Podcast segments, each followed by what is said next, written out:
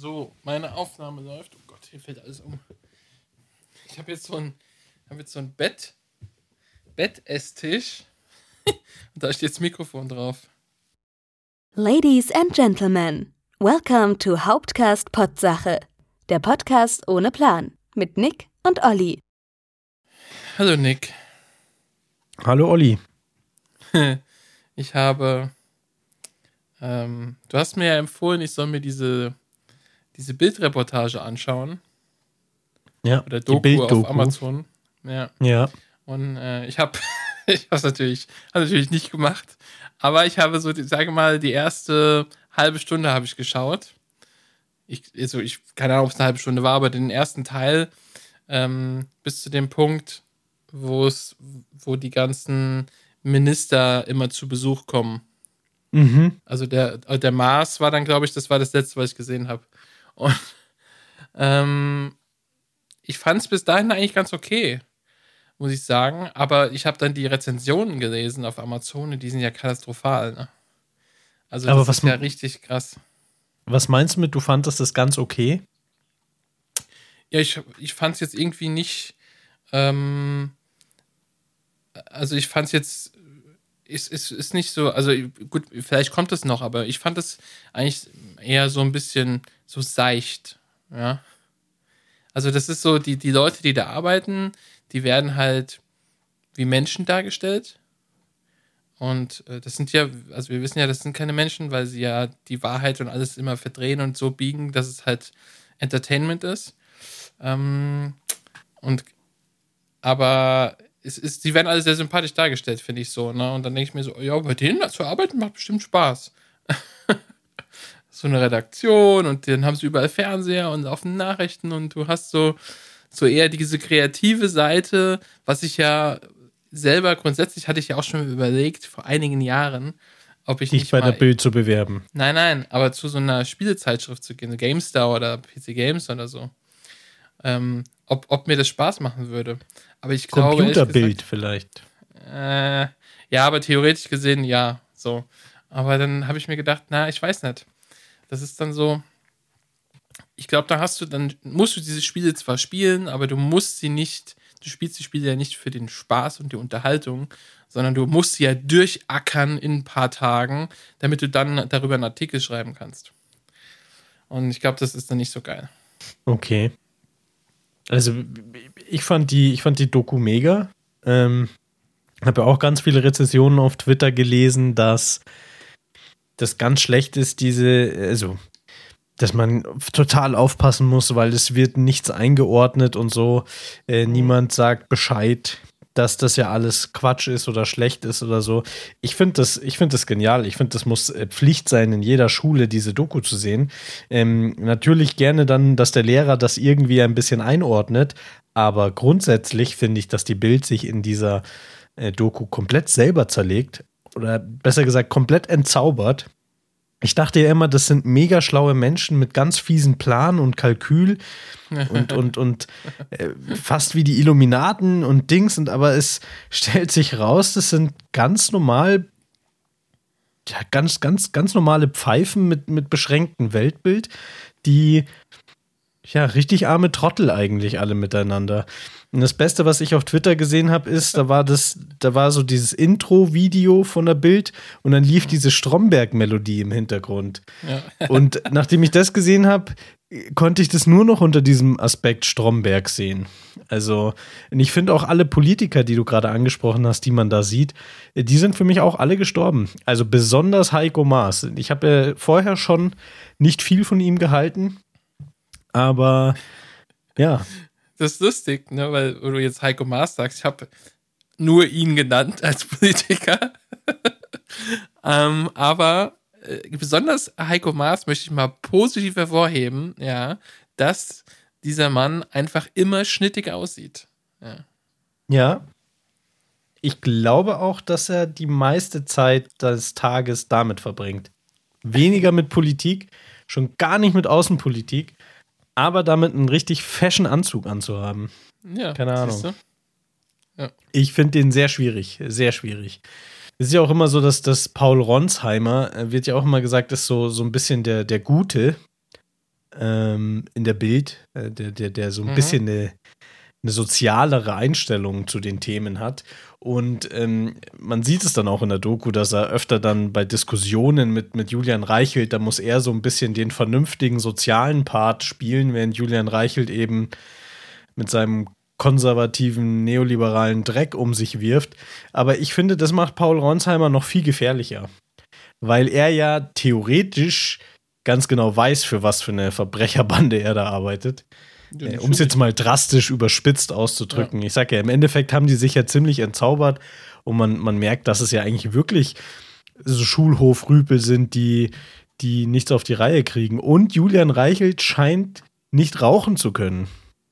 Das schaut so komisch aus, dafür, dass er in, in dieser Doku eigentlich als Kettenraucher dargestellt wird. Das, das, es ist wie, als würde es jedes Mal zum ersten Mal eine Zigarette in der Hand halten. Und auch wie er, wie er, wie er das. Manchmal denkt man, er pafft.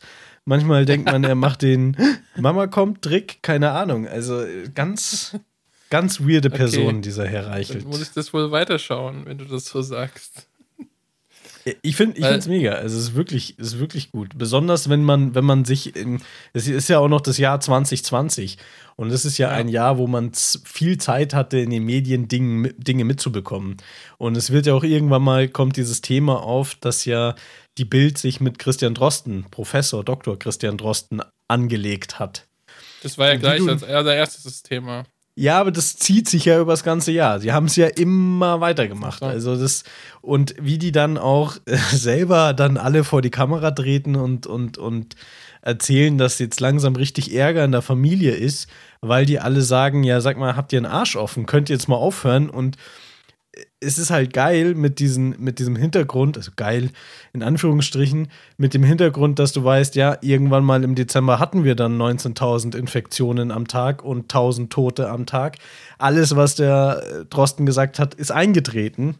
Mhm. Ähm, wie falsch sie dann eigentlich mit ihrem ganzen Scheiß und im Sommer dann hätten wir gar nicht Lockdown machen müssen. War das nicht alles übertrieben?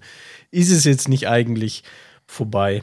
Und ich glaube, genau das hat uns dann eigentlich das Genick gebrochen dann im Herbst, weil äh, die Regierung gedacht hat, ja, haben wir ja eigentlich eh weggedingstet. Ne? Machen wir noch mal zwei Wochen Lockdown und dann passt es schon wieder. So. Aber Pustekuchen. Was ist denn, ich, ich fand's, also diese Drosten-Geschichte und das mit, dass die Familien den Redakteuren, die, also die Redakteure gefragt haben, ob sie noch alle Latten am Zaun haben, dass sie jetzt mal den Mann in Ruhe lassen sollen. Ja, äh, das war ja gleich in der ersten Folge, die ersten 20 Minuten oder so, 15 Minuten, keine Ahnung. Ähm, also da war das, da hat einer von denen gesagt, ja, ich habe schon Nachrichten von meinen Freunden bekommen oder von meiner Familie, ob ich noch ganz sauber bin, was das soll, wollen wir den nicht in Ruhe lassen. Und das, das finde ich interessant, weil wenn ja offensichtlich sehr, sehr viele Redakteure aus einer Nachrichtenagentur ähm, oder von einer Zeitung äh, von ihren Familien äh, da angegangen werden, was, das, was die Scheiße soll, Denken die darüber vielleicht mal nach, ob das eventuell falsch ist, was sie tun? Nein. Nee.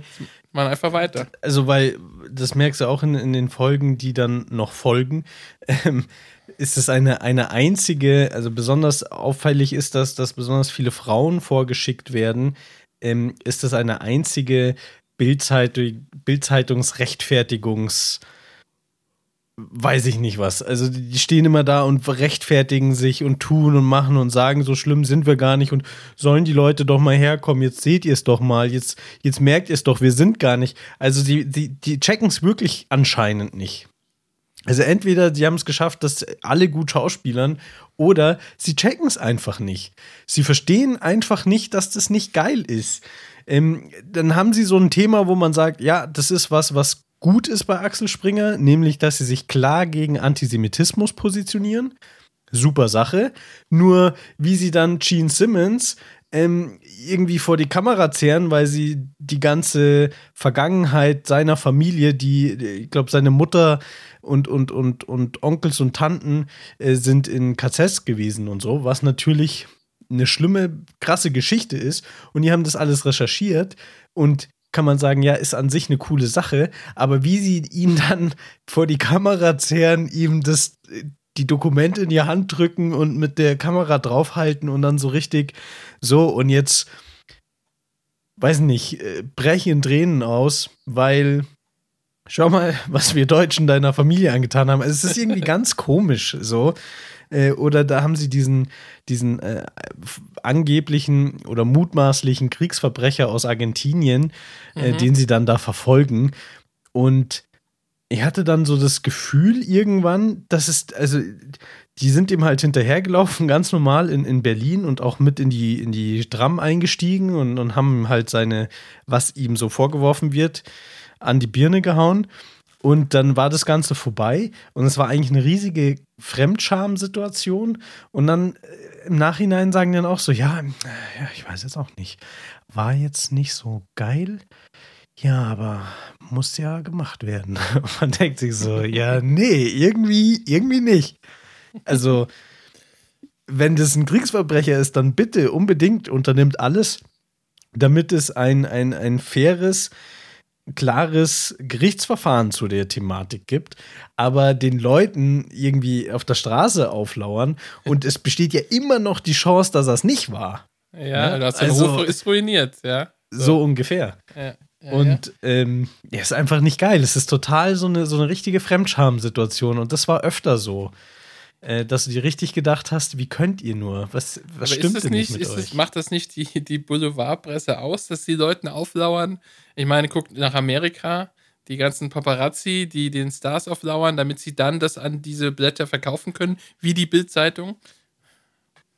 Keine Frage. Wobei da habe ich ja, da hast du ja zumindest immer noch die Situation, dass der Celebrity den Paparazzi genauso braucht wie der Paparazzi den Celebrity. Weil ja. er wäre ja kein Celebrity ohne den Paparazzi oder viele Celebrities wären ja, keine. Ja, so, für viele ist es ja auch eine Art Geschäftsmodell und sich besonders aufzuregen und die anzupöbeln Siehst macht du? es ja noch Ne, aber ist ja anders bei einem mutmaßlichen Verbrecher. ja, aber der, der hat wenig davon, die nein, Gerechtigkeit nein. hat wenig davon. Der Kriegsverbrecher die Opfer haben wenig davon. Der braucht die Bildzeitung, damit äh, alle wissen, dass er ein Kriegsverbrecher ist. Und damit er auch er, er selber es erfährt.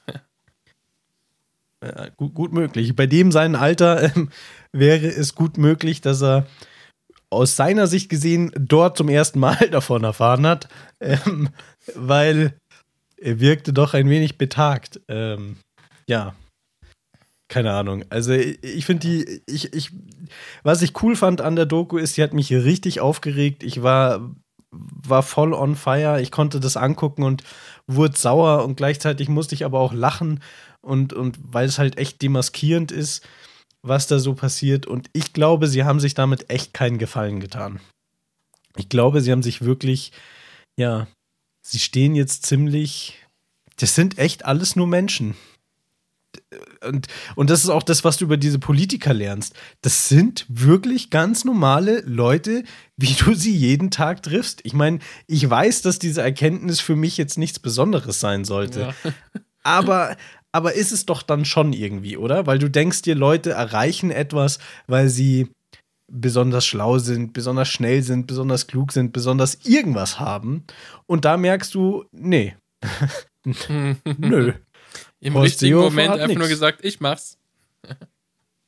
oder den ja. richtigen Freund gehabt oder ich weiß auch nicht. Ja. Also. Ja, das ist aber. Keine Ahnung.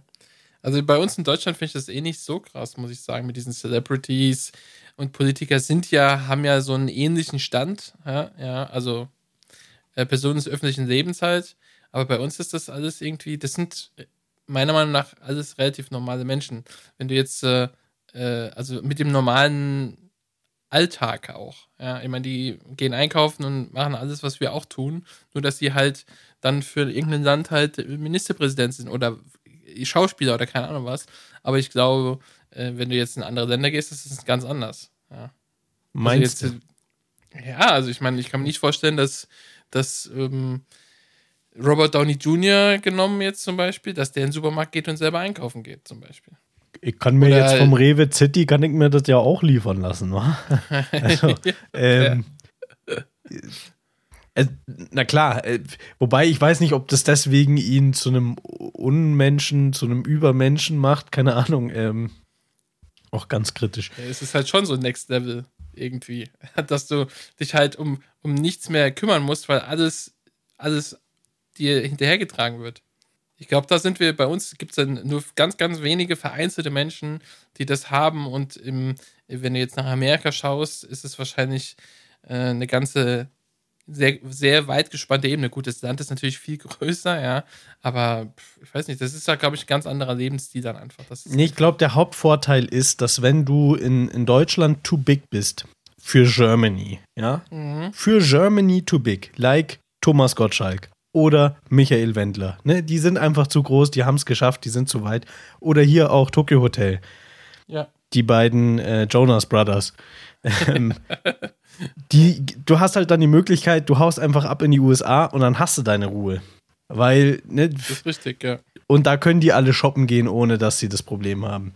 Weil, ich glaube, das ist so, das wäre die, die größte Angst für mich vor Prominenz ist, wenn du eine gewisse Höhe an Prominenz hast, aber nicht das passende Geld dafür bekommst.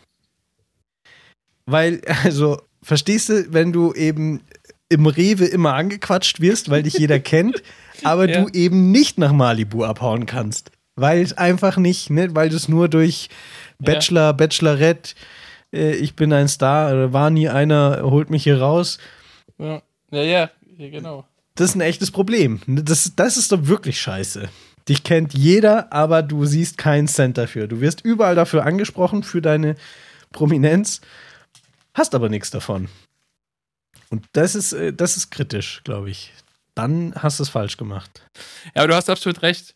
Das ist genau der Punkt. Wenn du, äh, wenn du halt eigentlich prominent bist, aber dann halt, ähm, ja, weiß ich nicht, also einfach nicht ins Außen brauchst, also so weit dich abschotten kannst, dass du deine Ruhe hast, weil dann du einfach nicht genug Geld dafür bekommst, zum Beispiel. Ja.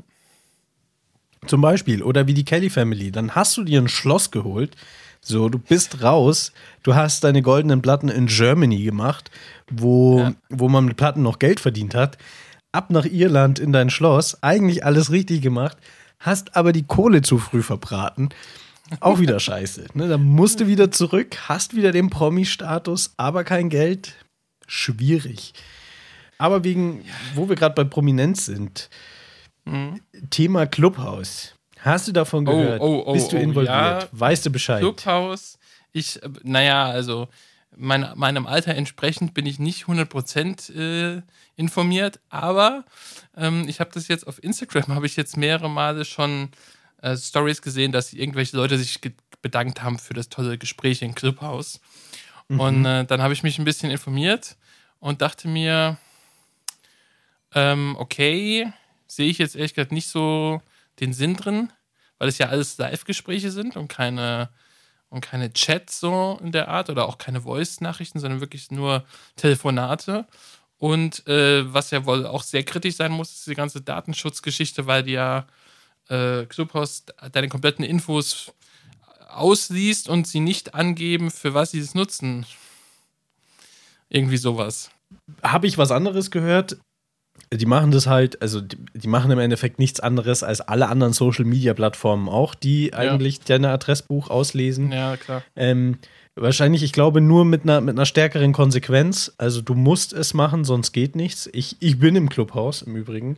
Ähm, mich wundert, dass du sagst, dass es deinem Alter entsprechend nicht passt, weil ich finde, Clubhaus hat ja es gar nicht über die Jugendschiene gemacht, sondern ja eigentlich also auch wenn ich da jetzt reinschaue, es sind eigentlich vorwiegend ältere Leute. Oder hast du dich jetzt zu den jungen, äh, zur jungen Peer Group gezählt und deswegen ist es dir zu alt, was da unterwegs ist? Nee, nee, an sich, es sind wirklich, der Altersdurchschnitt ist, ist jetzt schon Facebook. Also. Ja, ja, das, nee, das meine ich gar nicht. Ich meine, äh, das, das Informiertsein über neue Apps. Ach so, meinst du? Also okay. ich, ich, ich informiere, also wenn irgendwas Neues kommt, ich habe äh, ungefähr, keine Ahnung, zehn Jahre gebraucht, bis ich Instagram für mich äh, entdeckt habe. Und deswegen, wenn jetzt, also an so Sachen wie Snapchat oder TikTok gehe ich einfach, also TikTok habe ich gar nicht, nie genutzt, gehe ich direkt dran vorbei. Und äh, auch Snapchat erschließt sich mir der Sinn, der Sinn dahinter nicht, außer halt Schweingram, weil sich alles von alleine wieder löscht. Ja? Ähm, von daher ähm, ist, ist, deswegen sage ich ja, also das, das reine Informiertsein über neue Apps und sowas, das, ähm, da bin ich raus. Ja, ich, ich glaube ja, also, dass das äh, Clubhouse ist die ultimative App für das Gefühl, etwas zu verpassen. Also für Leute, die Angst vor, äh, davor haben, etwas zu verpassen, ist es genau die App, die da die ein absolutes Suchtpotenzial hat. Weil, wie du schon gesagt hast, es wird ja nichts aufgenommen. Das heißt, du kannst ja. nichts nachhören. Wenn du etwas hören willst, musst du dabei sein. So. Dann hast du aber das Thema und ähm, viele feiern das. Ich, ich weiß nicht mehr, ich kann damit irgendwie nicht mehr so ganz umgehen, ist diese Höflichkeit. Ich finde Höflichkeit sehr gut und Manieren sehr gut. Und das ist alles wunderbar. Aber es ist dort eine, eine, ah, ein, ah, vielen Dank für deinen Beitrag. Ganz toll. ähm, ich hoffe, wir konnten deine Frage beantworten. Niemand stellt Fragen, also so gut wie niemand stellt Fragen, sondern die Leute gehen alle da dann auf die Bühne, um sich zu produzieren. Also wie funktioniert das? Ich mache jetzt so einen Raum auf, erzähle irgendwas und dann gebe ich den Leuten die Möglichkeit, man kann dann seine Hand heben und dann kann ich dich auf die Bühne holen und dann kannst du etwas erzählen. Die Idee ist in den meisten Fällen ja die, dass ich eine Expertise zu irgendwas habe und du kommst dann dort rein in den Raum und hast Fragen an mich, den Experten. Ja, aber du musst ja dies starten, oder? Also nur mal die technische Seite zu verstehen. Du, du bist jetzt, ähm, du bist im Clubhaus. So, dann startest du ein, als Host einen Raum. Richtig. Da können dann Leute einfach reingehen oder musst du mich einladen? Beides ist möglich. Also es gibt auch geschlossene Räume, von denen kriegst du nichts mit. Aber im Idealfall ist es ein offener Raum. Den nenne ich Weißwurstfrühstück und alle, die äh, begeisterte Weißwurstfrühstücker sind, kommen dann. Und wie entdeckt, also wie kann man das dann finden? Ja, du folgst Leuten. Also das ist dann so, ähnlich wie bei. Okay.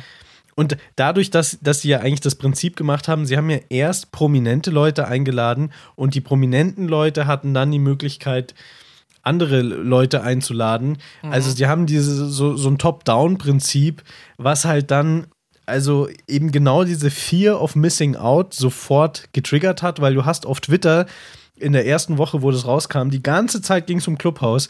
Die ganze Zeit haben die Leute gelästert, wie, ach, das war gestern, oh, da hat er sich aber sowas von in die Nesseln gesetzt. Mit okay. dem klaren Wissen, dass du als Leser es ja gar nicht miterlebt haben konntest, weil ja. sie ja nur die Prominenten eingeladen haben und haben ja. so eine, ich finde, so eine richtige Abfuck-Situation geschaffen dann bin ich relativ schnell eingeladen worden ins Clubhaus und. Von welchen Prominenten bist du dann eingeladen worden? Das darf ich nicht sagen. Ähm, Ich musste vorher eine Verschwiegenheitsklausel unterschreiben. Ähm, okay. Ich kann aber so viel sagen, äh, sein Name reimt sich auf Gottfalk. nee, dann war ich zum Beispiel bei Tommy Gottschalk ähm, und wer, wer war da noch? Da war Joko Winterscheid, Tommy Gottschalk und, und Tom, Thomas Schmidt. Das heißt, du bist mit denen jetzt befreundet? Der dritte. Nein, gar nicht. Die hatten zum Beispiel äh, eben so, so, so einen Raum aufgemacht und haben über die neue Folge äh, Stiel mir meine Show, dies da, weißt schon, mhm. vom Joko geredet. Mhm. Mhm. Und ja, ich war super enttäuscht. Irgendwie, weil nach einer Stunde ist es immer noch nichts rübergekommen. Es ist nichts irgendwie man hat ja die Hoffnung, oder ich denke, diese Art von Gespräch triggert dich ja, weil du so ein bisschen vielleicht internas erzählt bekommst und so. Aber es war ein einziges sich gegenseitig Zucker in den Arsch blasen, was ja irgendwo okay ist. Ich meine, ist klar, dass die Leute, oder es ist ja in Ordnung, dass der Joko so einen Respekt vor Tommy Gottschalk hat. Ähm, kann ich ja total verstehen, aber es ist wirklich nicht interessant gewesen.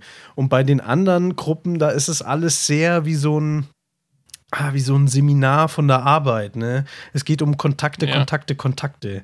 Wo sind deine Kontakte? Hast du Kontakte? Willst du Kontakte aufbauen? Ähm, wenn ich im Puff gehe, dann habe ich Kontakte, sexuelle Kontakte, Geschlechtskrankheitskontakte. Hier, mach dein Business. Wie, wie ist deine Routine? Ja, ist deine Morgenroutine, ist die gut? Mach was, tu was. Es ist ja, es ist irgendwie zu, zu viel und im Endeffekt wird nichts, kommt nichts bei rum. Es ist nichts, nichts Deepes, habe ich, ich, zumindest glaub, bis jetzt nicht gefunden. Ich glaube, bei uns, also wie, also in, in meinem Kosmos hat es bis jetzt, in meiner Bubble hat es bis jetzt nur so als Im Prinzip dient Clubhouse als Eigenwerbung auf Instagram.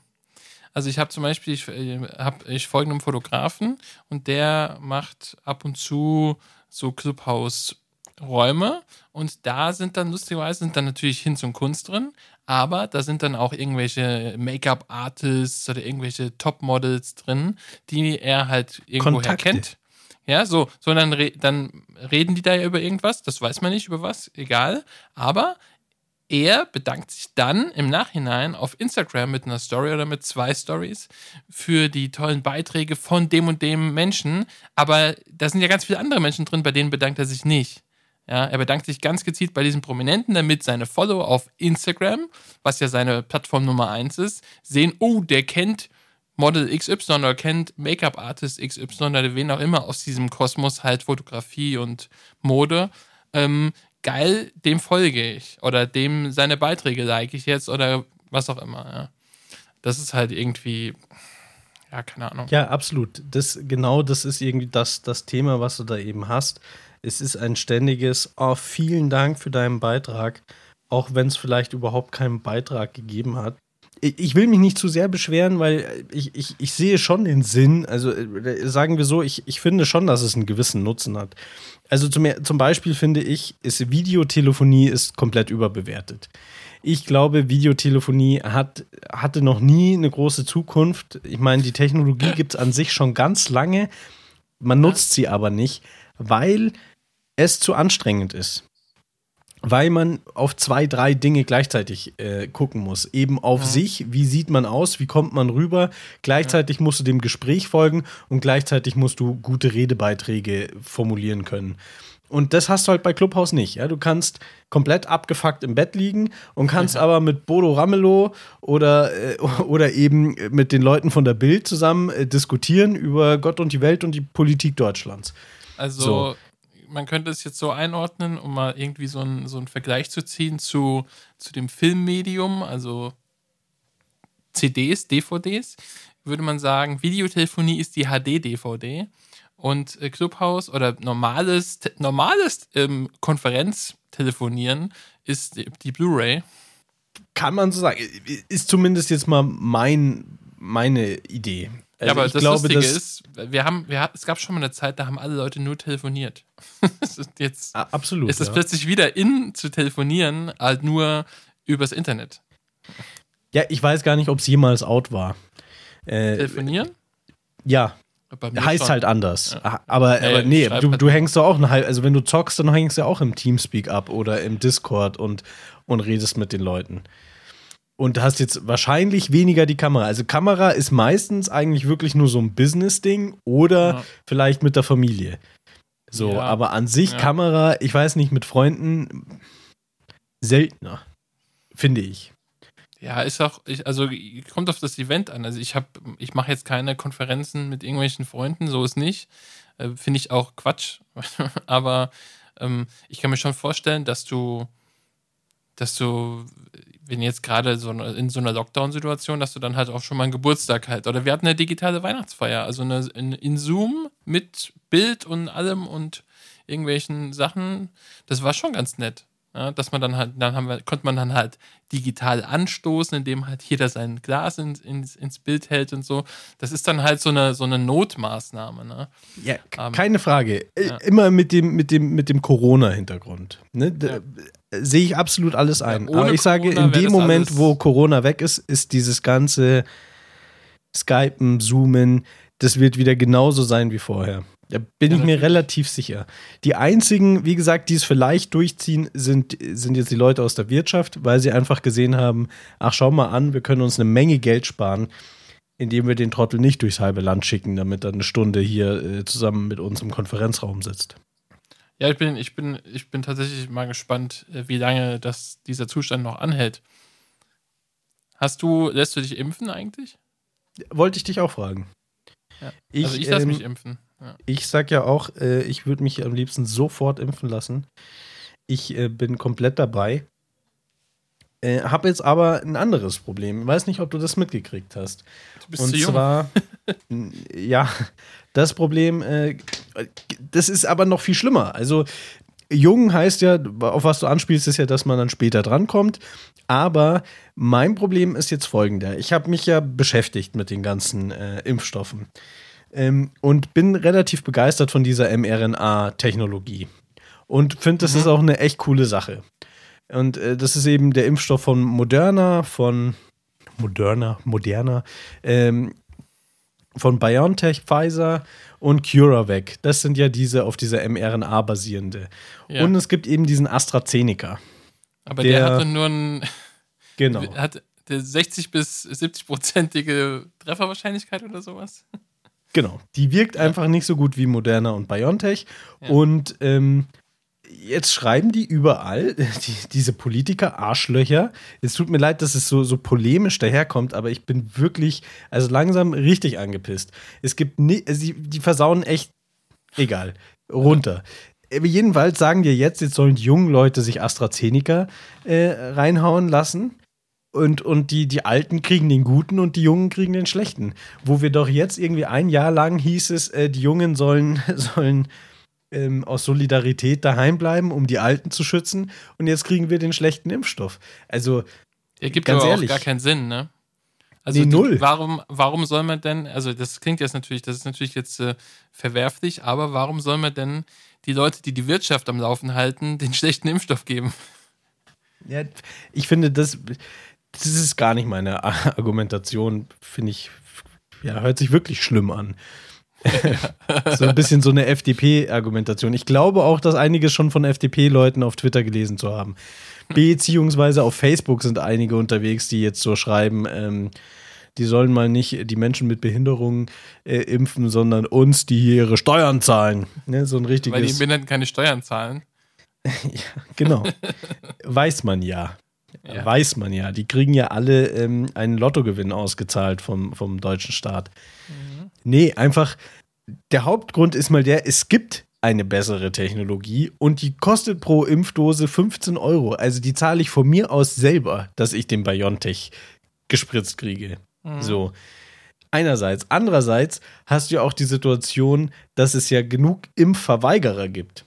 Wenn du jetzt also 40 Prozent der Leute sich nicht impfen lassen und die 60 Prozent der Leute haben aber einen Impfstoff, der nur zu 60 Prozent passt, ja, dann kannst du dir ja ausrechnen, dass du ja dann keine Herdenimmunität hast, weil der Impfstoff ja nicht gut genug ist. Ja. Und das, während du einen Impfstoff daneben dran hast oder drei nebendran hast, die ja viel besser wirken.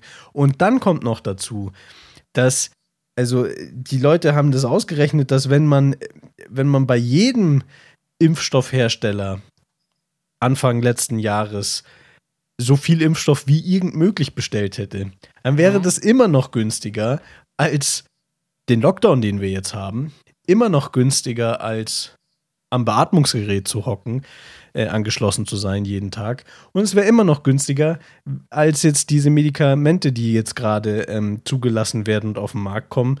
Äh, das Zeug, was zum Beispiel äh, Trump gekriegt hat, ähm, wo, wo irgendwie die Medikation 2000 äh, Euro kostet für einen Patienten pro Tag und, oder sowas. Und das, ja, bei Trump, äh, ich dachte, das wäre alles nur Fake gewesen. Weil er war ja nee, nee, da war nichts Fake. nee, das sind einfach diese Medikamente, die er gekriegt hat, eben ähm, Antikörper, äh, hochdosiert und, und ein bisschen äh, hier, wie heißt das? Das Arnold Schwarzenegger Zeug, Steroide, ähm, den haben sie halt, den haben sie halt aufgeblasen und äh, hat auch gut funktioniert. Also es gibt Behandlungen, die sind halt teuer und sie sind bis vor kurzem noch gar nicht erst zugelassen gewesen. Mhm. Ähm, das hatte ja auch, Bill Gates hatte ja ähm, lange geglaubt, es wird keinen Impfstoff geben und hat ja eher auf die Medikamentvariante gesetzt was die ganzen Verschwörungstheoretiker gar nicht mitgekriegt haben, dass er eigentlich auf das Pferd Medikation gesetzt hatte. Ähm, mit der Idee, dass du jeden Tag prophylaktisch dieses Medikament einnimmst, so, ähm, okay. damit du, damit es gar nicht erst ausbricht bei dir, beziehungsweise nicht so hoch kocht, dein Körper ja, das wenn gleich. Eine, wenn eine Behandlung 2000 Euro kostet oder 2000 Dollar, dann ja, musst du aber ein bisschen Geld haben, ne? Das ist aber natürlich auch die Frage, es kostet jetzt 2000 Dollar die Behandlung. Wenn das dann mal hochskaliert ist, wenn das mal viele produzieren, dann kann der Preis ja auch wieder sinken. Ja. Fakt ist, wir brauchen es ja eigentlich nicht, weil wir haben ja eigentlich diese mega geile Technologie mRNA, die uns zu 90, 95 Prozent schützt.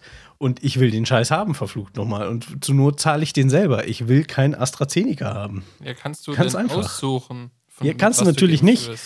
In dem Moment, wo du das Impfangebot kriegst, du wirst auch gar nicht fragen können, was du da bekommst. Das wissen die wahrscheinlich selber nicht. Du kriegst den Termin, die sagen dir so, jetzt hast du die Möglichkeit, du kommst und wir spritzen dir, was wir gerade da haben. So. Und da habe ich keinen Bock drauf. Ehrlich nicht. Man könnte den Impfstoff ja auch verschenken äh, an, an Ländern, die allein klimatisch nicht so sehr mit, dem, mit der Krankheit ein Problem haben, weil man merkt ja, dass, dass es, wenn es warm wird, ähm, hast du nicht diese großen Probleme. Es ist ja tatsächlich eher ähm, in den kalten Jahreszeiten oder in den Ländern, Mhm. wo es sehr kalt wird, ähm, krass ausgebrochen.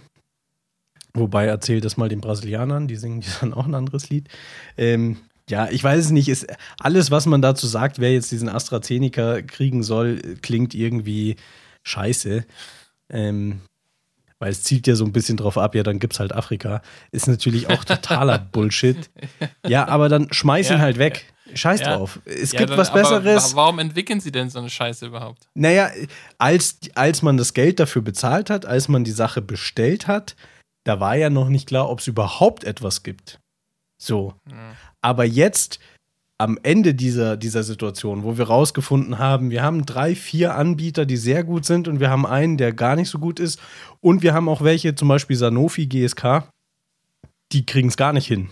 Ne? Die, die, die Franzose, französische Firma, die, wo man besonders viel Geld äh, von denen man besonders viel bestellt hat, um, um diesen europäischen Proports zu bedienen, dass die Franzosen auch ihr Geld mit der Sache verdienen. Aber ich, ich verstehe nicht, was das Problem ist. Ja gut, AstraZeneca hat es so gerade hingebracht, einen, man darf es noch Impfstoff nennen, hat es noch hingebracht, da kann man doch dann sagen, ja okay, scheiß drauf. Schmeiß den weg. Wir geben auch an die anderen Länder, die nicht so viel Geld haben, geben wir auch den guten Stoff. Warum denn nicht?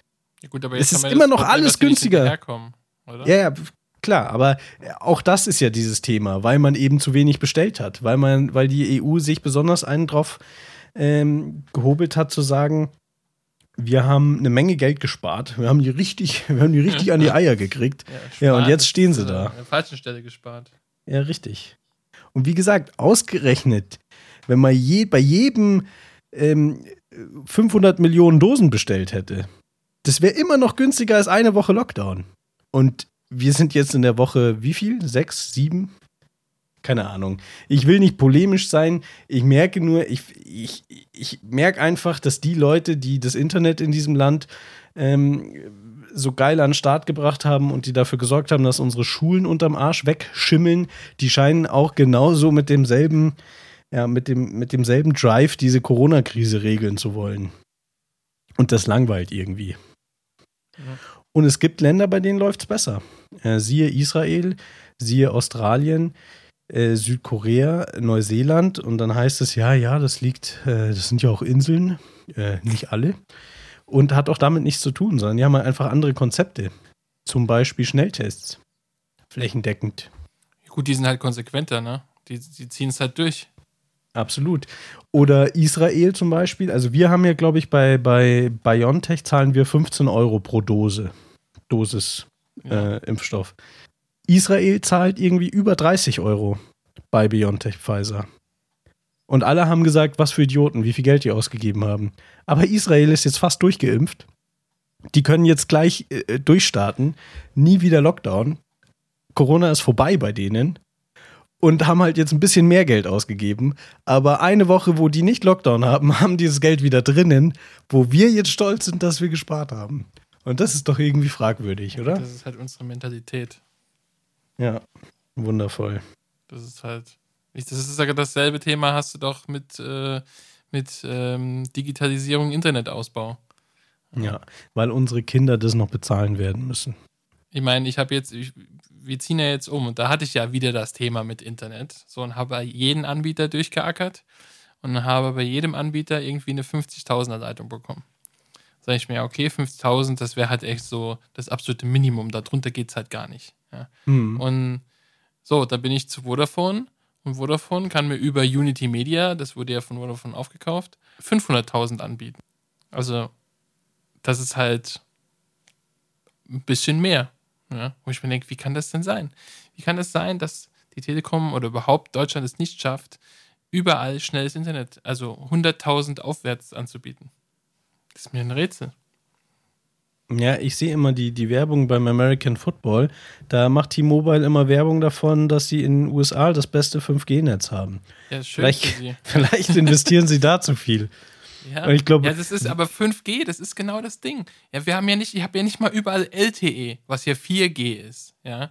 Ja. Habe ich ja nicht mal überall flächendeckend guten Empfang.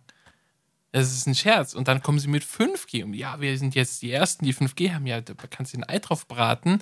Ich will lieber mal überall. Ich habe, wenn ich hier von hier äh, zum Flughafen auf die Arbeit gefahren bin, habe ich unterwegs dreimal Verbindungsabbrüche gehabt, wenn ich mit irgendwem telefoniert habe, weil da überhaupt kein Empfang war. Tja, brauchst du jetzt ja nicht an jeder Milchkanne 5G. ist mal ernsthaft. Außerdem, ähm, was ja das Allergeilste ist, wir reden ja immer von Glasfaser und so die, Telekom hat noch so viele Kilometer ähm, Kupfer rumliegen. Natürlich. Die verbuddeln zu 80% Kupfer. Da wird nichts von Glasfaser gelegt. Natürlich. Die machen immer noch Kupfer. Und ja. wenn, du, wenn du Glasfaser willst, wenn du ein Haus baust und Glasfaser willst, musst du extra drauf zahlen. Und deswegen kriegen wir AstraZeneca, weil wir haben es bezahlt. Okay, nee, es ist bezahlt. Wir, wir verdienen es. ist schon bezahlt, deswegen kriegst du eine Kupferleitung in 20 Jahren und einen AstraZeneca-Impfstoff, der nichts hilft und beschwer dich mal nicht. Weil du kannst immer noch woanders hingehen, ja? Du bist nämlich hier in Deutschland. So schaut es nämlich mal aus. Ja. Und ähm, das bringt mich auch zu so einem Thema, wie man irgendwie unterschiedlich auf Dinge reagiert. Und zwar ähm, habe ich das Thema Rassismusdiskussion versus Bundeswehr-Polizei-Rassismusdiskussion. Hast du ja okay. vielleicht mitgekriegt, oder? Also es gibt ja, es soll nicht. ja, man soll ja rausgefunden haben, es könnte den ein oder anderen Rechtsradikalen in der Polizei oder Bundeswehr geben. Ach man so, munkelt. Ja, das ist schon länger so, oder? Das ist jetzt nichts Aktuelles, oder? Nein, man, man, munkelt. Man weiß es ja. ja nicht. Es sind ja nur Einzelfälle, die man zu. Also, nee, ja. es sind ja wirklich, ja, es ist ja. eigentlich, existiert dieses Problem nicht. Mhm. Während Rassismus, weißt du ja, haben wir in Deutschland nicht. Das ist richtig, ja. Hast du mitgekriegt? Jetzt kam im, ähm, letzte Woche, ich glaube, nee, dieses Wochenende sogar, kam äh, die, in dem WDR eine Sendung, die hieß Die letzte Instanz. Hast du da was mitgekriegt? Nein, auf gar keinen Fall. Also die letzte Instanz ist so eine lockere Talkrunde mit dem Moderator Steffen Halaschka. Zu Gast hatte er Big Brother Jürgen Milski, Mickey Beisenherz, Janina Kunze und Thomas Gottschalk. Da haben wir wieder Thomas mhm. Gottschalk, wir haben den Kreis mhm. geschlossen. und zurück. diese, richtig, und diese letzte Instanz, die nimmt sich einfach mal vor, Themen aus dem, aus dem Weg zu räumen, damit wir endlich aufhören können, sie zu diskutieren. Ja, Moment, jetzt kurze Zwischenfrage, aber aus dem Publikum. Guckt denn, gucken denn wirklich alle Menschen in Deutschland diese Show, sodass dieses Thema für alle dann auch geklärt ist?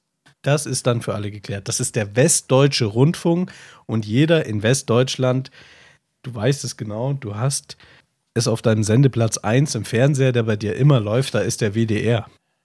Erzähl mir doch nichts anderes. Also, so. im Moment, es gibt, es gibt Gesetze. Auf Sendeplatz 1 ist das erste und auf 2 ist das zweite. Und dann, und dann kommen, das dritte, okay. Dann kommen die privaten. Nein, dann Nein, kommen die privaten. das dritte Programm, hallo, da kommt doch dann dein, dein WDR, dein Auf NDR, drei ist dein schon immer RBB. RTL. Mm -mm. Drei ist RTL, vier ist Sat 1 und äh, fünf pro 7. Also pro 7 muss doch auf 7, das sagt doch der Name schon. Nein, das ist falsch. Naja, du bist also nicht Teil dieser Gesellschaft. Du hast, bist da nicht drinnen. Deswegen hast du wahrscheinlich auch diese brandheiße Sendung verpasst, denn das Thema ist jetzt aus dem Weg geräumt. Also der Steffen Halaschka, der sagt dann irgendwas, zum Beispiel müssen auf Fritten Mayo und Ketchup. Und dann heben die Teilnehmer eine grüne oder eine rote Karte. Und wenn sie alle eine grüne Karte, dann akzeptieren sie das, dann sagen sie ja, da sind wir dafür, da sind wir dabei. Okay. Und wenn sie sagen rot, dann sagen sie nee, abgelehnt, machen wir nicht. Gut, ja. Und Jürgen Milski, Mickey Beisenherz, Janina Kunze, Thomas Gottschalk. Fällt dir schon mal was auf? Namenstechnisch? Nein. Wo auf dem Globus würdest du diese Menschen einordnen? Wo kommen die her? aus Mallorca? Wahrscheinlich. Ja, der eine kommt ja quasi aus den USA. Na, jedenfalls haben sie das Thema, das leidige, lange Thema mit dem Z-Schnitzel und der Z-Soße. Ach so. ja, okay. Mhm.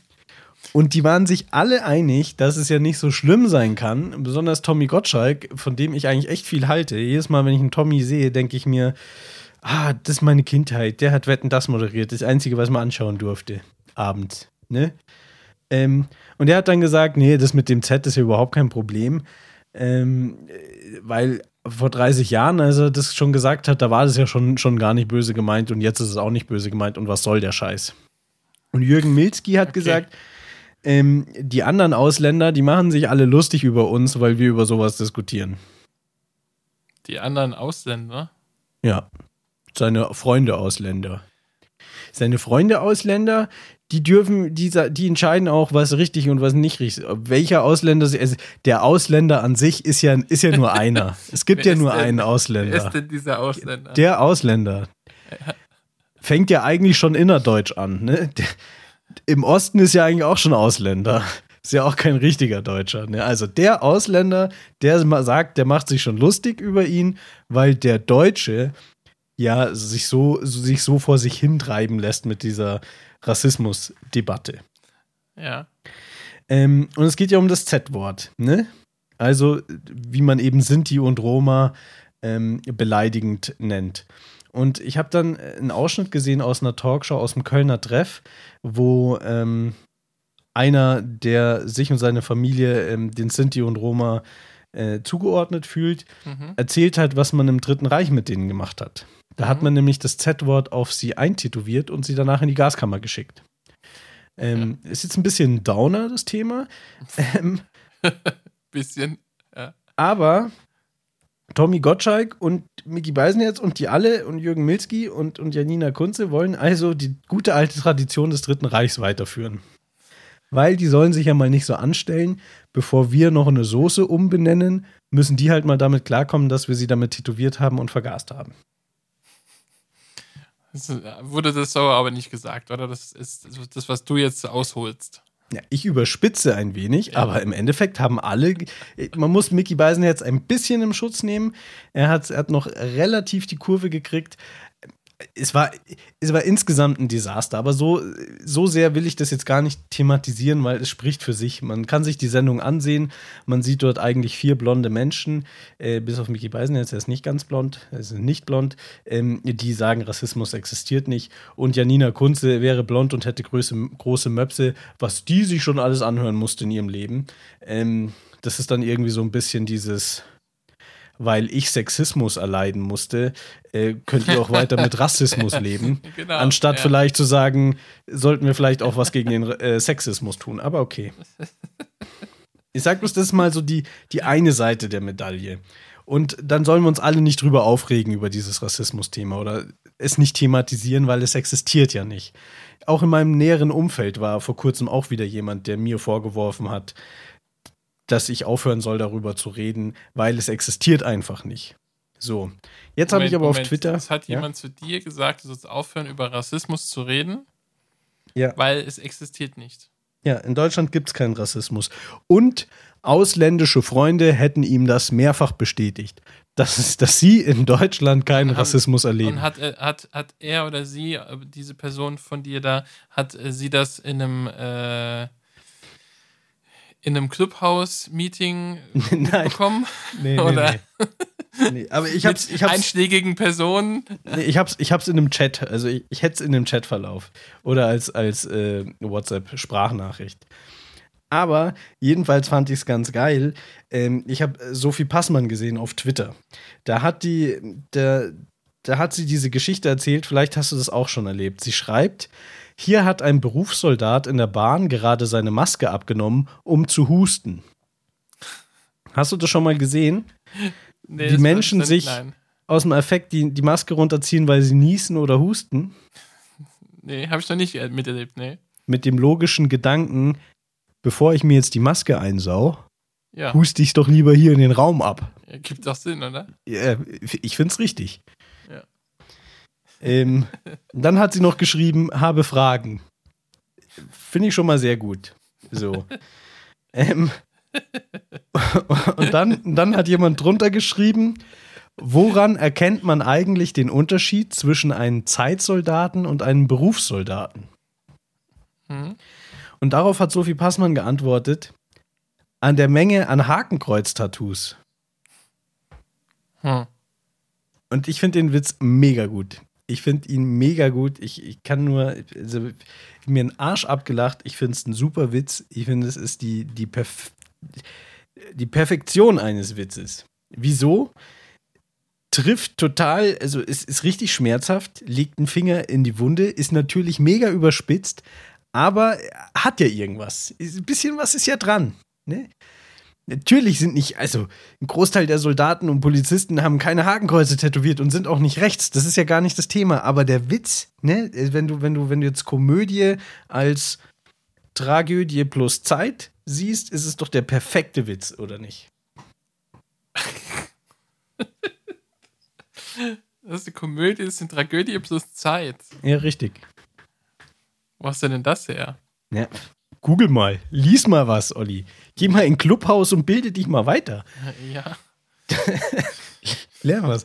Ich fand den Witz mega. Weiß ich nicht. Ich, ist, ähm, ist hart überspitzt. Das ist nicht, das ist, das ist mir, das ist mir zu, zu intelligent. Also, um darüber zu lachen zu können, ist es mir definitiv zu intelligent. Ich bin der eher Vertreter von dummen Witzen. Okay. An sich ist er ja relativ plump. Ja, also es ist, es ist, also es ist gut, aber wenn, wenn ich ihn jetzt höre, würde ich nicht drüber lachen, weil mein Gehirn dann schon wieder zu viel so, mm, ja, stimmt. Mhm. aber ich finde, also rein jetzt so als, oder worum es mir eigentlich geht, ist, so rein als Witz, um, also als satirischer Witz, um mit einem sehr überspitzten, fiesen, bösen Witz auf ein reales Problem hinzuweisen, finde ja. ich ihn gut. Ja, aber es funktioniert auch gut in einem Chat oder in so einem, in so einem Tweet. Als Antwort ist es schlagfertig und funktioniert gut, aber den ist, das ist kein Witz, den man erzählen würde. Also. Ja, funktioniert auf Twitter. Also, ja. ich habe ihn ja auch überhaupt nicht performt jetzt und war total scheiße, aber auf Twitter super geiler Witz, hat funktioniert. Aber da bitte ich mal jeden unter die, in die Trugkurs zu gehen, also in die drunter Kommentare, wie dort reihenweise Soldaten, Soldatinnen, Beruf oder, oder Reserve oder mal an der Kaserne vorbeigelaufen. Egal, wie die Leute sich aufregen, was da los ist, was für ein, das kann man so nicht sagen, das geht nicht, wie kann sie nur, sie soll mal jetzt bitte beweisen, wo ich ein Hakenkreuz-Tattoo habe, wie die Leute ausflippen. Das sind dieselben Menschen, die sagen, wir können die Soße nicht anders nennen, weil wir es gewohnt sind. Und das kann überhaupt nicht beleidigend sein. Und das sind dieselben Leute, die austicken, weil jemand einen wirklich bissigen, geilen Witz gemacht hat. Der auch noch ein reales Problem, real existierendes Problem anspricht. Ja, weiß ich nicht, ehrlich gesagt. Also ja. Wie weißt du nicht? Ja, nee. Ich sehe das. 50.000 Schuss hat man gefunden bei irgendwelchen, die. Ja, ja, das sind das Leute, ist, das die sich gruppieren und auf Tag X hin, hin, das, hinarbeiten. Ja, das, ja, das ist alles, das gebe ich dir recht. Das ist alles so und das darf nicht so sein. Aber ähm, ich, ich glaube nicht, dass die Leute, die, die dann direkt sich angegriffen fühlen, ich glaube auch, äh, also und dann darunter kommentieren, ja. Ich glaube nicht, dass, dass dass das jetzt, äh, dass die jetzt sagen, man dürfte das Z-Wort, das Z-Schnitzel nicht äh, bestellen im Restaurant. Ähm, das ist jetzt aber schon ein bisschen ja, das ist, an den Haaren herbeigezogen. Natürlich ja? ist das von mir überspitzt. Gar keine Frage. Aber du wirst mit Sicherheit zugeben, es wird eine gewisse Schnittmenge an Menschen geben, garantiert, die das, das Ausländer-Rassismus-Problem nicht sehen äh, und sich gleichzeitig aber von sowas äh, total angegriffen fühlen. Also äh, die, die gibt es definitiv. Ähm, aber ja, natürlich übertreibe ich es, keine Frage. Aber es ist schon irgendwie einfach bezeichnend, was bestimmte Dinge auslösen und was bestimmte Dinge nicht auslösen. Hm, man kann es nur immer wieder sagen. Wir haben, wir haben eine Mordserie wie Hanau, wo ähm, Menschen mit vermeintlichem Migrationshintergrund über den Haufen geschossen werden und es passiert quasi nichts. Wir haben Walter Lübcke, der in seinen, auf seiner eigenen Veranda erschossen wird und es passiert quasi nichts. Und dann haben wir George Floyd in den USA und auf einmal sind Tausende von Leuten auf der Straße. Wenn es reicht. Weil, Tausende, Hunderttausende. Ja. Weil in den USA haben wir ein reelles Rassismusproblem, in Deutschland ja irgendwie nicht. Ja, das ist so. wahrscheinlich, wenn wir uns ein. Ne, das, ich glaube, das ist. Ähm, bei denen ist es ja in den in Wurzeln verankert, so. Aber. Ähm, ja, und bei den Deutschen bei, nicht. Bei uns, naja, das Problem ist, wir haben Krieg verloren. Ja. Und ähm, ich glaube, wenn wir uns eingestehen würden, also wenn es offiziell eingestehen wird, dass eingestanden wird, dass das massive Probleme sind und da muss man jetzt dann verstärkt mal was tun, ähm, dann würde man vielleicht eingestehen, dass die Gesellschaft sich doch nicht so gut entwickelt hat, wie man vielleicht das vorhatte. Du meinst, dass die Entnazifizierung gar nicht so gut geklappt hat, wie, man's, ja, genau. wie, wie wir ja. uns das äh, in der Schule immer erzählt haben? Genau. Ja. Gut möglich. Ich finde nur immer diesen, diesen, es ist schon sehr interessant zu sehen, gerade mit dem Thema Cancel Culture und, und, und was da immer so rumkreucht und fleucht. Und ich denke, einiges sind schon Schein. Also was ist denn alles, Cancel was von Culture eigentlich? Das habe ich ja. vorhin gelesen und dachte mir, was ist denn das? Cancel Culture ist, ähm, du hast äh, zum Beispiel eine Satirikerin, einen Satiriker, ähm, der ein Programm hat, was du jetzt für nicht so gut empfindest. Mhm. Bist vielleicht jetzt auch nicht sein Publikum, aber es ist egal, du findest es nicht sehr gut, weil es hat fragwürdige, moralisch fragwürdige Passagen. Ja. Vielleicht sogar den einen oder anderen antisemitischen Witz. Mhm. Dann kommen Leute und versuchen, deinen Auftritt zu verhindern. So, und das Moment, ist Cancel Culture. Auftritt. Nee, den, Du, also ich bin jetzt der, der Satiriker. Achso, ich versuche das zu verhindern, weil ich das blöd Du finde. willst mich canceln. Mhm. Weil ich Witze bringe, die du nicht gut findest, willst du mich canceln. Ah, das so, sind wie die, die ganzen Trump-Leute. Zum Beispiel. Mhm. Also interessant ist auch hier, da ist wieder so eine Links-Rechts-Verschiebung. Die Rechten wittern überall Cancel Culture. Mhm. Also, weil Dieter Nur eben äh, über ein Buch eine Bewertung ablegt, obwohl er es nicht gelesen hat. Und dieses Buch ging um ging eben um äh, Alltagsrassismus in Deutschland und er mhm. regt sich drüber auf. Dann kommen die Linken und sagen, ja, was soll der Scheiß? Äh, geht's eigentlich noch? Und dann sagen die Rechten, Cancel Culture. Während gleichzeitig die Rechten dasselbe machen. Äh, auch im ja. WDR, in dieser komischen Satire-Spitzen irgendwas. Da war doch am Anfang letzten Jahres dieses Ding mit der Oma, ne, meine Oma, die alte Umweltsau. Da war dann auch Cancel Culture. Da sind dann die Rechten plötzlich vom WDR aufmarschiert und haben gesagt, das kommt jetzt runter von der Mediathek und, und schämt euch, sowas dürft ihr nicht senden. Das ist dann auch Cancel Culture. Okay, das ist, aber äh, das ist doch schon immer so gewesen, oder? Dass halt die Parteien ihre Meinung vertreten. Naja, aber die Behauptung ist ja eben, dass man, dass man früher, also Meinung und Kunst musst du aushalten und deswegen muss jede Kunst und Meinung gehört werden. Aber neu wäre jetzt eben, dass die Leute es schaffen, besonders diese linken, grün versifften, die Spinner, es schaffen, die Kultur zu canceln. Und Kultur, ihnen, der ihnen nicht passt, zu beenden. Das ist der Vorwurf. Hm. Wenn man aber genau hinschaut, sieht man, dass eigentlich viel mehr linke, progressive Künstler gecancelt werden, als tatsächlich äh, rechte. Äh, empfinde ja, ich es weniger rechte so. Künstler gibt wahrscheinlich. Das kann natürlich sein, dass wir hier ein Mengenproblem haben. Ja. Ähm, weiß ich nicht. Weil ich meine, ich, ich glaube nicht, dass ProSieben oder irgendein Sender mich auftreten lässt, wenn ich offensichtlich ein rechtes Programm habe. Ja. Als Comedian. Absolut. Ja, also, das ist halt so. Aber ich denke, am Ende hast du komplett recht. Es hat schon immer gegeben. Es hat Leute gegeben, als die Beatles rausgekommen sind, da hat es Leute gegeben, ja, die versucht haben, die Beatles zu ja. canceln. Äh, diese ganze Culture zu canceln. Ja, das hat äh, wahrscheinlich kann, kann Kunst, kann ja auch nur Kunst sein, wenn es jemanden gibt, der was dagegen hat. Sonst ist es doch keine Kunst. Ich glaube, das macht wahrscheinlich, das ist wahrscheinlich sogar das, das der äh, viel größere Katalysator für, für Kunst, die Leute, die es die, die's zerreißen und dadurch halt ja, berühmt machen. Ja, das ist wie Journalismus. Der Journalismus, der keinen wehtut, ist keiner. Das ist nämlich nur Werbung. Und so ist es auch mit, mit, mit Kultur. Wobei ist ja jede Publicity gute Publicity.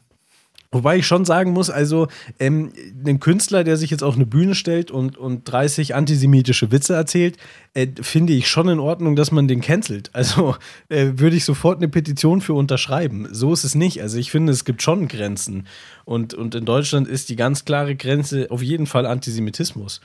Und wo wir jetzt bei Sinti und Roma sind, auch ähm, Antiziganismus.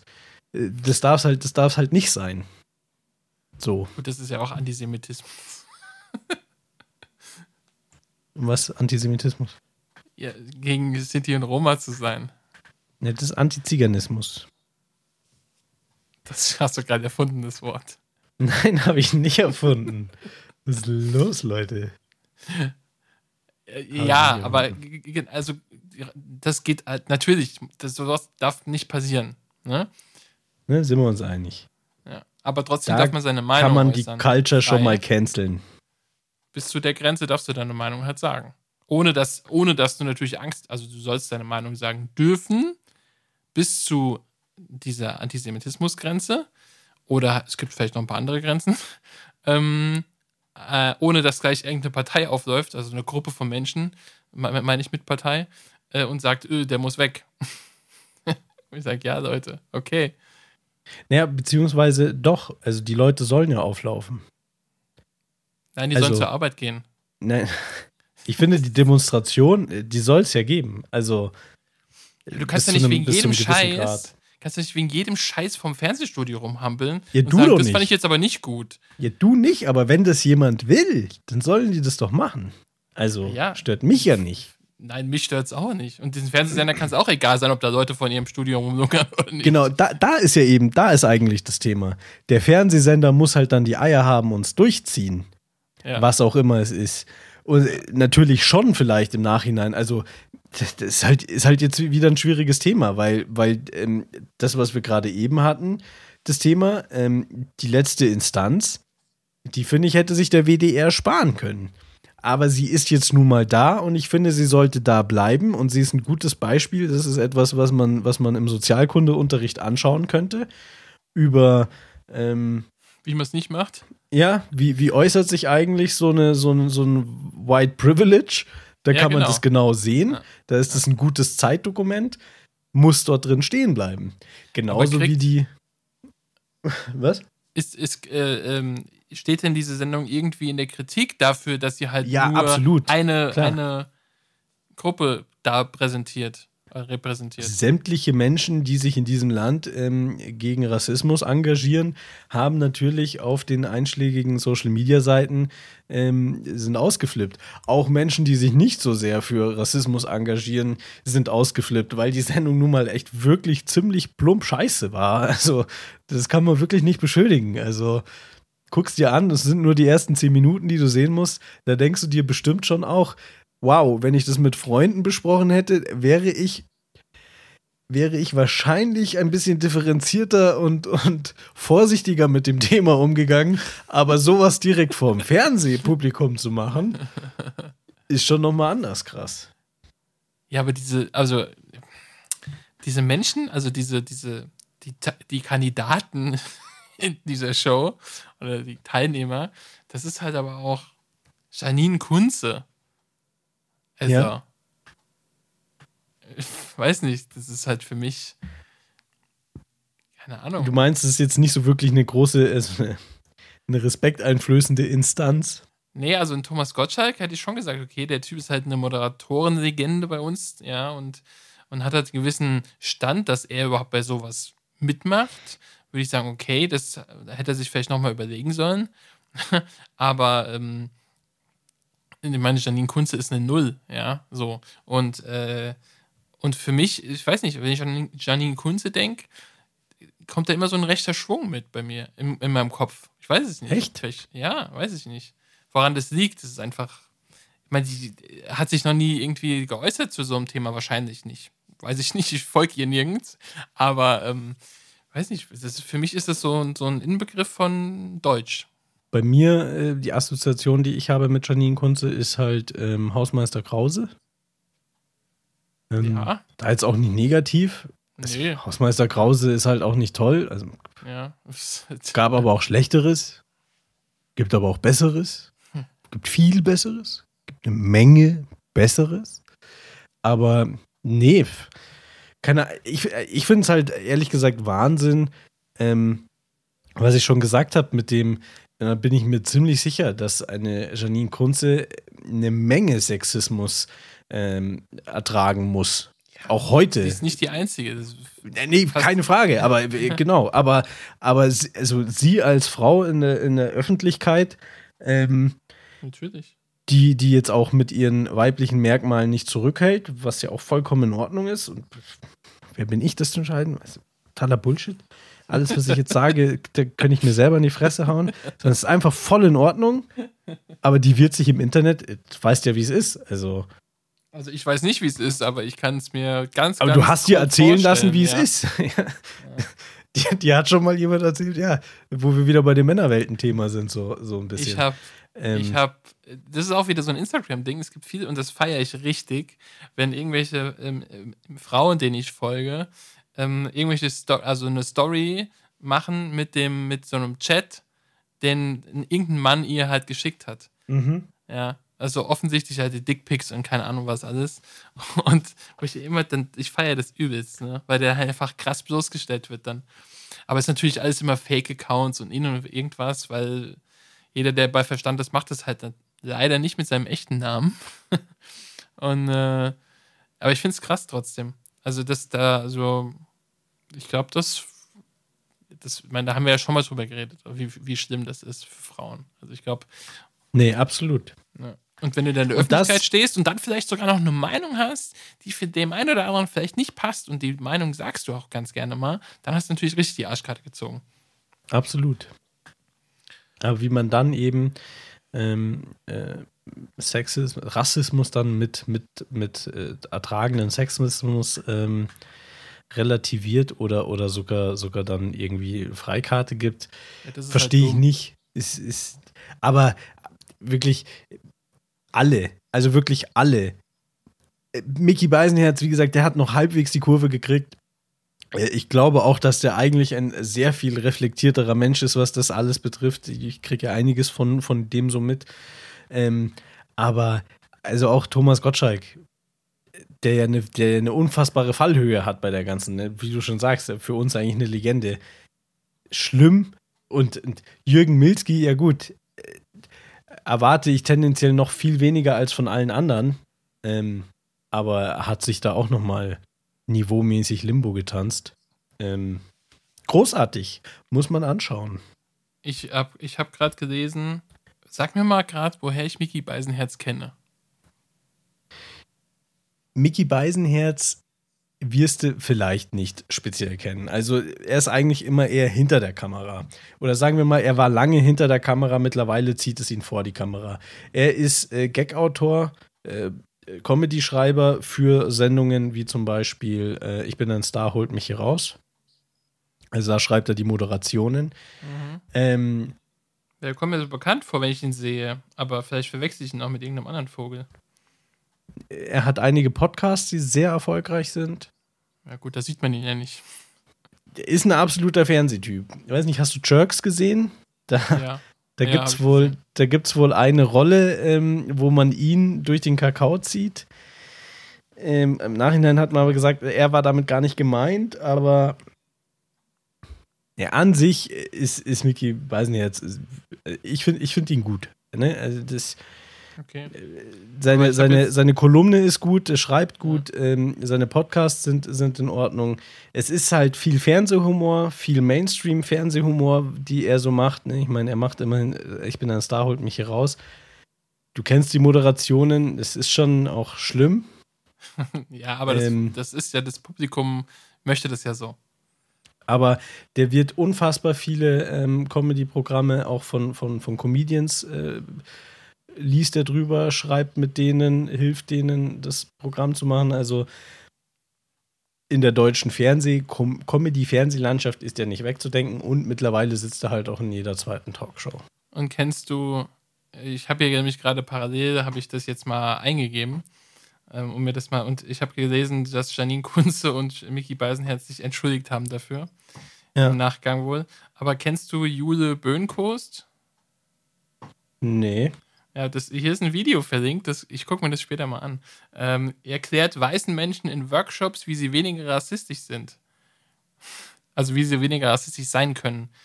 Äh, Finde ich sehr interessant, muss ich sagen, weil ich glaube, ähm, da können wir alle noch viel lernen.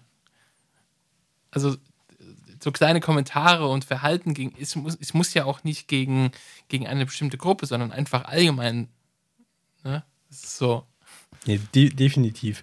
Also ich habe mich ja auch immer für, für, für einen absoluten Antirassisten gehalten und äh, weiß aber, wenn ich so meine Vergangenheit durchleuchte und mir so das ein oder andere Bild aus der Vergangenheit übersetze über Fragen, die ich gestellt habe, ähm, wo ich im Nachhinein auch absolut feststellen muss, dass das rassistisch war, dass das Kacke war. Und, ähm, die Frage, kannst du überhaupt, kann man überhaupt immer, wirklich immer ausnahmslos nicht rassistisch sein? Ja, das ist ja meine These, die ich schon mal, oder nicht diskriminierend schon mal geäußert habe, ist, wir Weiße, äh, besonders Männer, sind alle Rassisten. Und, nicht nur Weiße. Und, nicht nur Weiße. Ja, ich, ich will, ja. ich will aber nicht für. Ich will nicht für, für. Ich will nicht. Wenn ich jetzt sage, jeder Mensch ist rassistisch, dann relativierst du wieder Rassismus. So, ich sage, für, für die Weißen, für alle, die ich kenne, für die Menschen, die daherkommen, wo ich herkomme, die so ähnlich aussehen, wie ich aussehe, weiß ich, dass wir alle Rassisten sind und dass sich das einzugestehen, das festzustellen, äh, schon der erste, der erste Schritt für die Lösung ist. Ja, sehe ich genauso. Und man immer wieder, das ist, ja, Rassismus, es, es gibt einfach so, es ist, es ist so offensichtlich, keine Ahnung ich habe das oft genug gesehen und deswegen, ich kann gar nicht verstehen, äh, eben auch die Person in meinem, in meinem näheren Umfeld, die, die, dann, die dann sagt, ähm, das gibt es nicht und so. Ich kann es gar nicht verstehen, weil man muss wirklich also das, blind das sein. Ist halt, das ist schon hart, ne? Ja. Das ist schon wirklich hart. Aber ich hatte, lustigerweise hatte ich von einer, einer alte ähm, Klassenkameradin von mir, die ist sehr aktiv auf Facebook. Ähm, und teilt da auch ganz vieles Zeug und ganz durch die Bank weg viel wirres Zeug. Und aber ich schaffe es einfach nicht, sie zu deabonnieren, weil ich es halt so interessant finde, was für ein Quatsch als nächstes kommt. Weißt du, so, so Unterhaltung. Ja. So, aber dann einmal hat sie irgendwas, ich, ich kann mich nicht mehr nur noch ganz grob erinnern, was das war. Irgendwas, wo halt auch so ein Artikel von irgendeinem, von irgendeiner Online-Seite, wo halt ähm, aufgrund von irgendwelchen Sachen äh, ich glaube, irgendwie Moslems oder so, oder vielleicht war es auch nicht, vielleicht waren es auch Türken oder, also vielleicht kann es sein, dass eine Nationalität genannt war, ich weiß nicht, auf jeden Fall waren es ähm, was Moslems, wurden da halt schlecht dargestellt. Und, mhm. ähm, aber natürlich begründet, klar, weil sie haben irgendwas gemacht und deswegen sind alle so, ne? mhm. sowas in der Art, so ganz plump. Terroristen. Und dann, Terroristen. genau, alles Terroristen. Und, ähm, und sie hat da drauf so, genau, so ist es und sowas mhm. äh, hat das geteilt mit diesen Worten halt so, so, so, was man halt so macht, so dumm nicht nachgedacht. Und da, da musste ich ehrlich sagen, das war das allererste Mal in meinem Leben, ich gedacht habe, okay, das, das geht nicht, ich, ich muss jetzt mal was drunter schreiben. dann habe ich wirklich, habe ich mich, das mache ich noch, habe ich noch nie gemacht, mache ich auch nie wieder wahrscheinlich, keine Ahnung, habe ich wirklich mal drunter kommentiert, was für eine unfassbar dumme Aussage das sei. Ja, und äh, so diesen großen Kamm auszupacken und so ein bisschen habe ich da so einen kleinen Text geschrieben. Ähm, da, also da bist du mit, mit mir durchgegangen, ne? Aber das ist, ist Wahnsinn. Kenne ich, aber kenne kenn ich auch. Ich will, ich will, eigentlich auch nie wirklich irgendwas, irgendwas äh, schreiben, drunter kommentieren. Ist vielleicht auch schlecht, weil, weil man ja sagt, ähm, das größte Problem ist, dass ja die Rassisten am lautesten sind. Ja, genau. Und deswegen ja. einerseits, andererseits weiß ich, wie sinnfrei es ist. Es ist ja nicht so, dass ich nicht schon den einen oder anderen Abend hinter mir hätte, wo ich, wo ich mit Leuten Stunden diskutiert habe und am Ende kommt nichts bei rum. Ähm, ich glaube auch auf, auf Twitter ist gerade so ein bisschen äh, so eine trendende Sache zu sagen, nee, mit, mit Nazis redet man nicht, weil es bringt nichts. Es hilft ja, gut, nichts, du kannst ihnen dem Dummen ja nicht erklären, dass er dumm ist, ja. Ja, Es hilft nichts, ihnen zuzuhören. Äh, die werden von ihrer Meinung nicht abweichen. Du wirst von, von deren ihrer Meinung nicht abweichen. Ähm, ich glaube, es ist nur wichtig, dann aufzustehen, wenn man eben aktiv mitkriegt, da passiert jetzt wirklich was, eine Ungerechtigkeit oder ne, dass, dass man da dann einschreitet und Zivilcourage zeigt. Aber Nazis umpolen, Das funktioniert nicht. schwierig. Ja. Schwierig. Also und das, nicht über Facebook, über einen Facebook-Kommentar so. Ja, so. und das Schlimmste ist ja auch immer einen richtigen Rassisten, wenn du sagst, das ist rassistisch, du bist ein Rassist, dann sa die sagen ja immer, nee, ich bin ja kein Rassist. Nee, das siehst du ganz falsch. Du übertreibst. Ich bin ja gar kein Rassist. Aber äh, es ist ja tatsächlich dieser, dieser ausgelutschte. Aber so, es ist ja wirklich so. Es ist ja, ich war, er hatte noch nie Probleme mit Ausländern. Mein bester Freund ist ein Ausländer. Ja, herzlichen Glückwunsch, dass du deinen besten Freunden als Ausländer betitelst. Zeigt schon, dass du ein scheiß Rassist bist. Aber äh, erzähl nur weiter. Vielleicht ist Deswegen, der beste ja. Freund ja Ausländer. Vielleicht hat er keinen deutschen Pass. Ja, weiß ich nicht, ob, ob man seinen besten Freund über äh, die Nationalität, nicht mal über die Nationalität, sondern nur über den Fakt, dass er nicht Deutsch ist, definiert. Ist schon schwierig. Ne? Ist es denn was wert, wenn mein bester Freund im Ausland lebt? Weiß ich nicht. Ist schön für ihn, wenn es ein schönes Land ist. Wenn es ein schlecht, hässliches Land ist, ist es nicht so schön für ihn. Ich glaube, es ist wurscht. Mir ist es wurscht. Wo wohnt er denn, dein bester Freund? In der Schweiz? Na, siehst du? Voll mit Rassisten. Von Grund auf, ja, genau. Aber er wird sogar eher als Deutsche diskriminiert. Ja. ja, klar. Die ziehen es aber, Aber- konsequent durch, ne? Das ist dann Genau, halt die auch, Schweizer, die stehen wenigstens zu ihrem Rassismus. Das ist was anderes. Ja. Nee, keine Ahnung. Wir sind ja auch nur wieder zwei weiße Typen, ne? Ja, ich habe auch schon den perfekten Titel für diese Folge. Wie denn? Ach, Rassismus, nein, danke. Ja, finde ich nicht schlecht. Keine Ahnung, Olli, wir müssen das wieder ein bisschen noch öfter machen, weil ich, ich habe mir ganz anders die Dinge vorgenommen und, und es platzt aus mir raus. Ich glaube, ich, ich werde mich richtig schämen beim Schneiden, mich zu hören, wie ich, wie ich hier explodiere zu, zu den ganzen Themen. Ähm, ist alles nicht so gemeint, ist viel Druck, der raus muss, weil, weil ich sitze lange schon daheim auch. Ich weiß nicht, wie es dir geht. Mir geht's Ähm, genauso. Ja. Menschen mag ich eigentlich schon. Eigentlich bin ich ja Menschenfeind, aber, Ich auch. das sage ich Ähm, immer wieder. Ja. aber langsam gehen sie mir ab. Ne? Ich kann sie zwar nicht leiden, aber die Möglichkeit hätte ich trotzdem gern. Das stimmt, ja. Aber im Supermarkt trifft man ja Menschen. Ja, aber auch nur negativ. Nur negativ. Dass die die Abstände, die halten die Abstände nicht ein. Ne? Sie schaffen es ja, nicht. Hör mir auf, ey. Sie schaffen es nicht. Ist doch nicht so schwer. Naja. Naja. Ich danke dir auf jeden Fall für dieses Gespräch. Ähm, ich, danke denke, dir. wir haben, wir haben Rassismus jetzt beendet. Der Rassismus ist damit beendet in Deutschland. Wir, wir, haben, wir haben die letzte Instanz nochmal getoppt. Ähm, ja. Mach's es gut. Tschüss. Bleib gesund. Ciao, ciao. Ciao.